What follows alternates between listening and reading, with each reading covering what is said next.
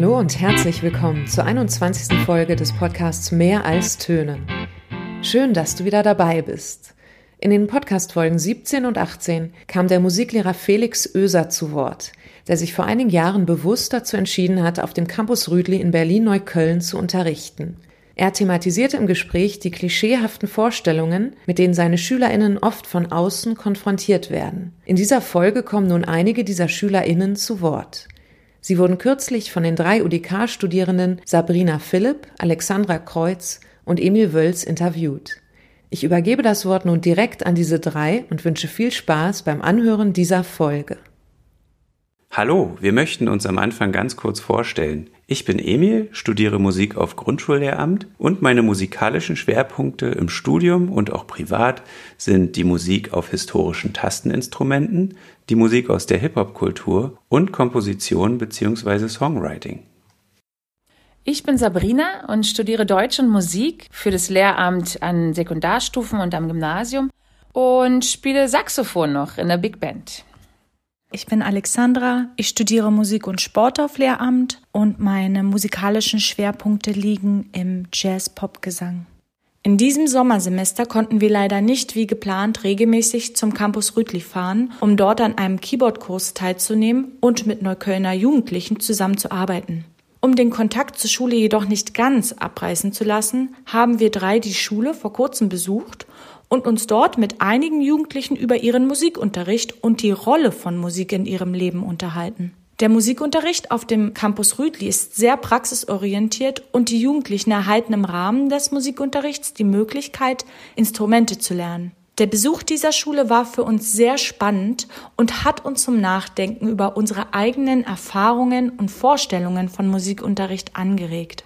Für diese Folge haben wir Aussagen der Jugendlichen zu Musik und Musikunterricht ausgewählt und sie aus unserer Sicht kommentiert.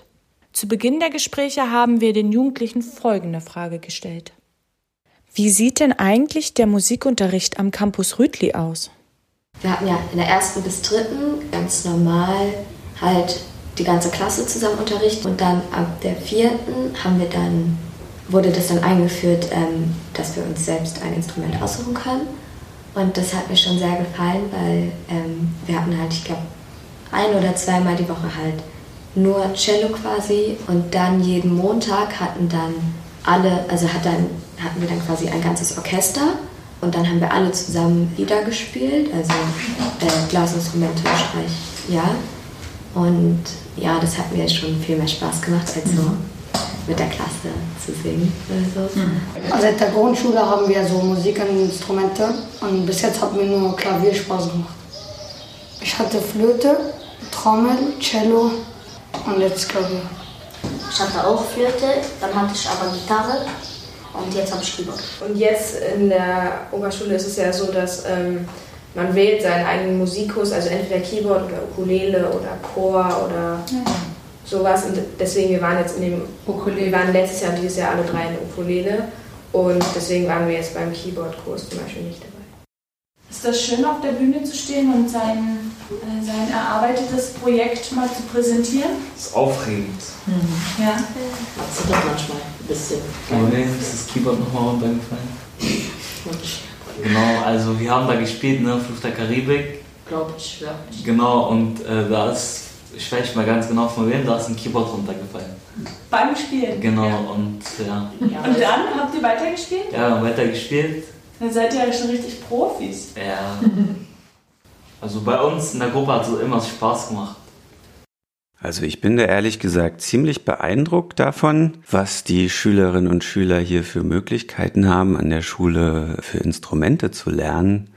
Wenn ich da so an meinen Unterricht zurückdenke in der Schule damals, gab es da eigentlich nicht viel anderes, als dass man Musik gehört hat oder gesungen hat, auch mal getanzt und auch Musiktheorie.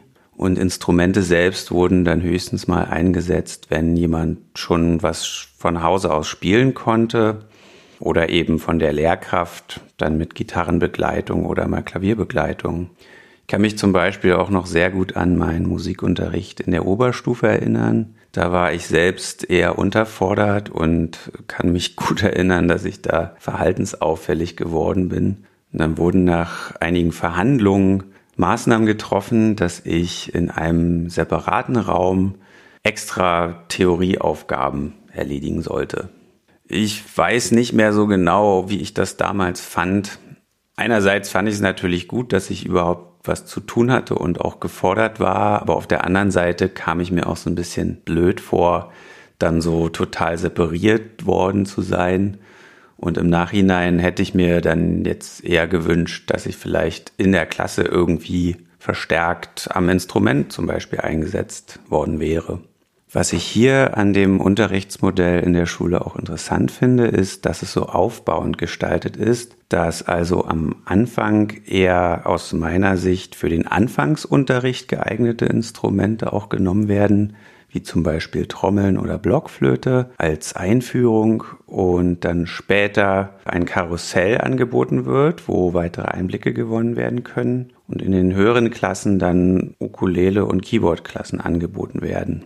Was mir auch durchaus sinnvoll erscheint, ist, dass das Ziel in den Instrumentalklassen dann oft eine gemeinsame Aufführung ist, was sich ja dann am Leben eines praktischen Musikers orientiert, sich tatsächlich an dieser Lebenswirklichkeit in der Musikerwelt auch zu orientieren und dann immer wieder Auftritte auf die Beine zu stellen, finde ich doch enorm wichtig und da war ich auch froh, als ich das gehört habe, dass das an dieser Schule so passiert.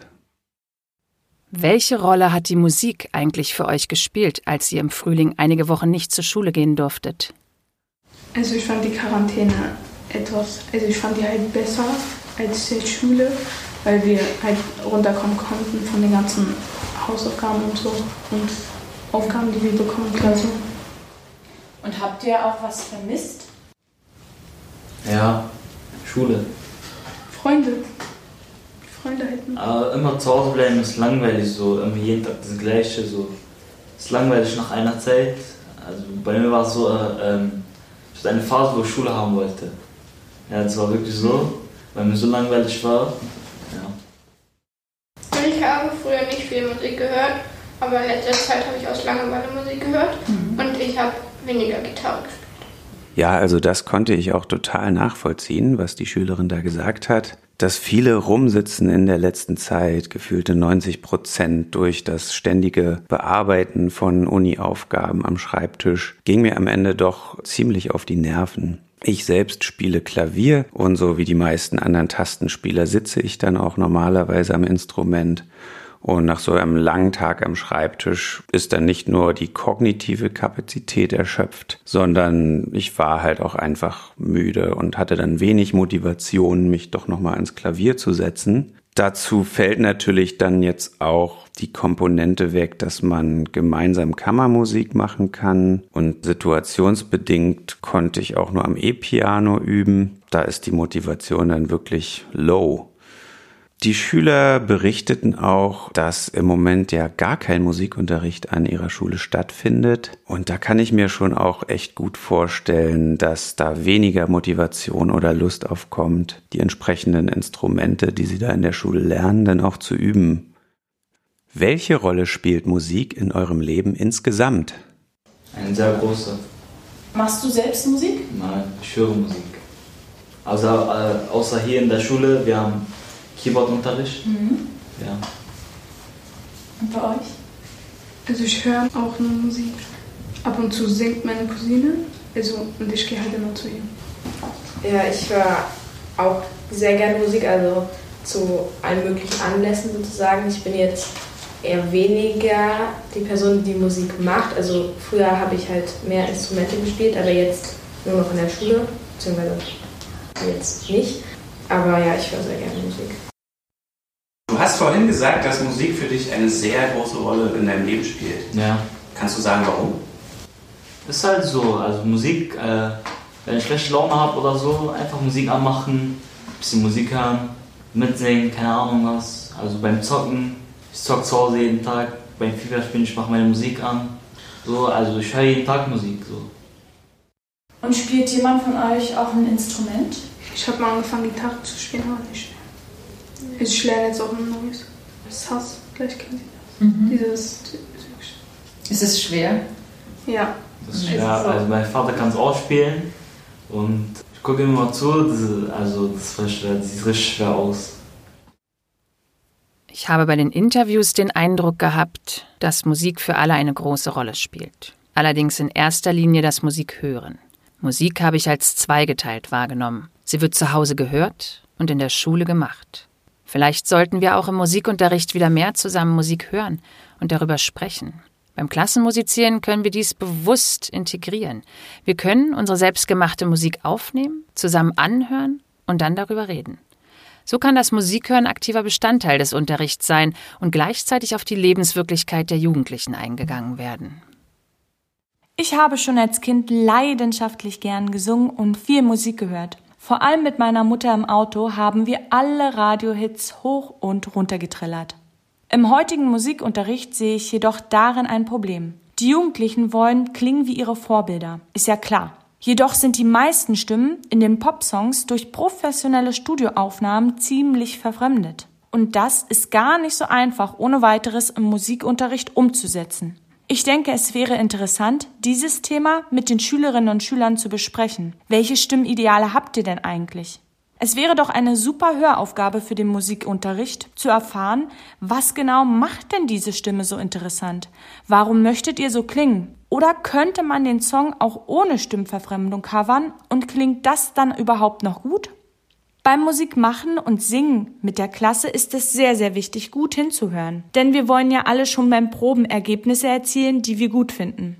Und mit diesen Ergebnissen wollen wir natürlich dann auch auf eine Bühne. Ich bedanke mich ganz herzlich bei Sabrina, Alexandra und Emil für ihre Arbeit, Offenheit und Flexibilität. Wir freuen uns über Feedback, eigene Gedanken und Kommentare zu ihrer Folge auf dem Blog www.mehralstöne.de. Die nächste Podcast-Folge ist ein weiteres Projekt von UDK-Studierenden. Sie haben in den letzten Monaten mit Jugendlichen eines Gymnasiums in Cottbus ein Songwriting-Projekt durchgeführt und sie ebenfalls interviewt. Wir werden auch einige musikalische Ergebnisse der Jugendlichen zu hören bekommen und ich bin schon sehr gespannt darauf. Bis dahin wünsche ich allen ganz viel Spaß beim Musik machen und unterrichten, beziehungsweise gute Erholung in den wohlverdienten Sommerferien.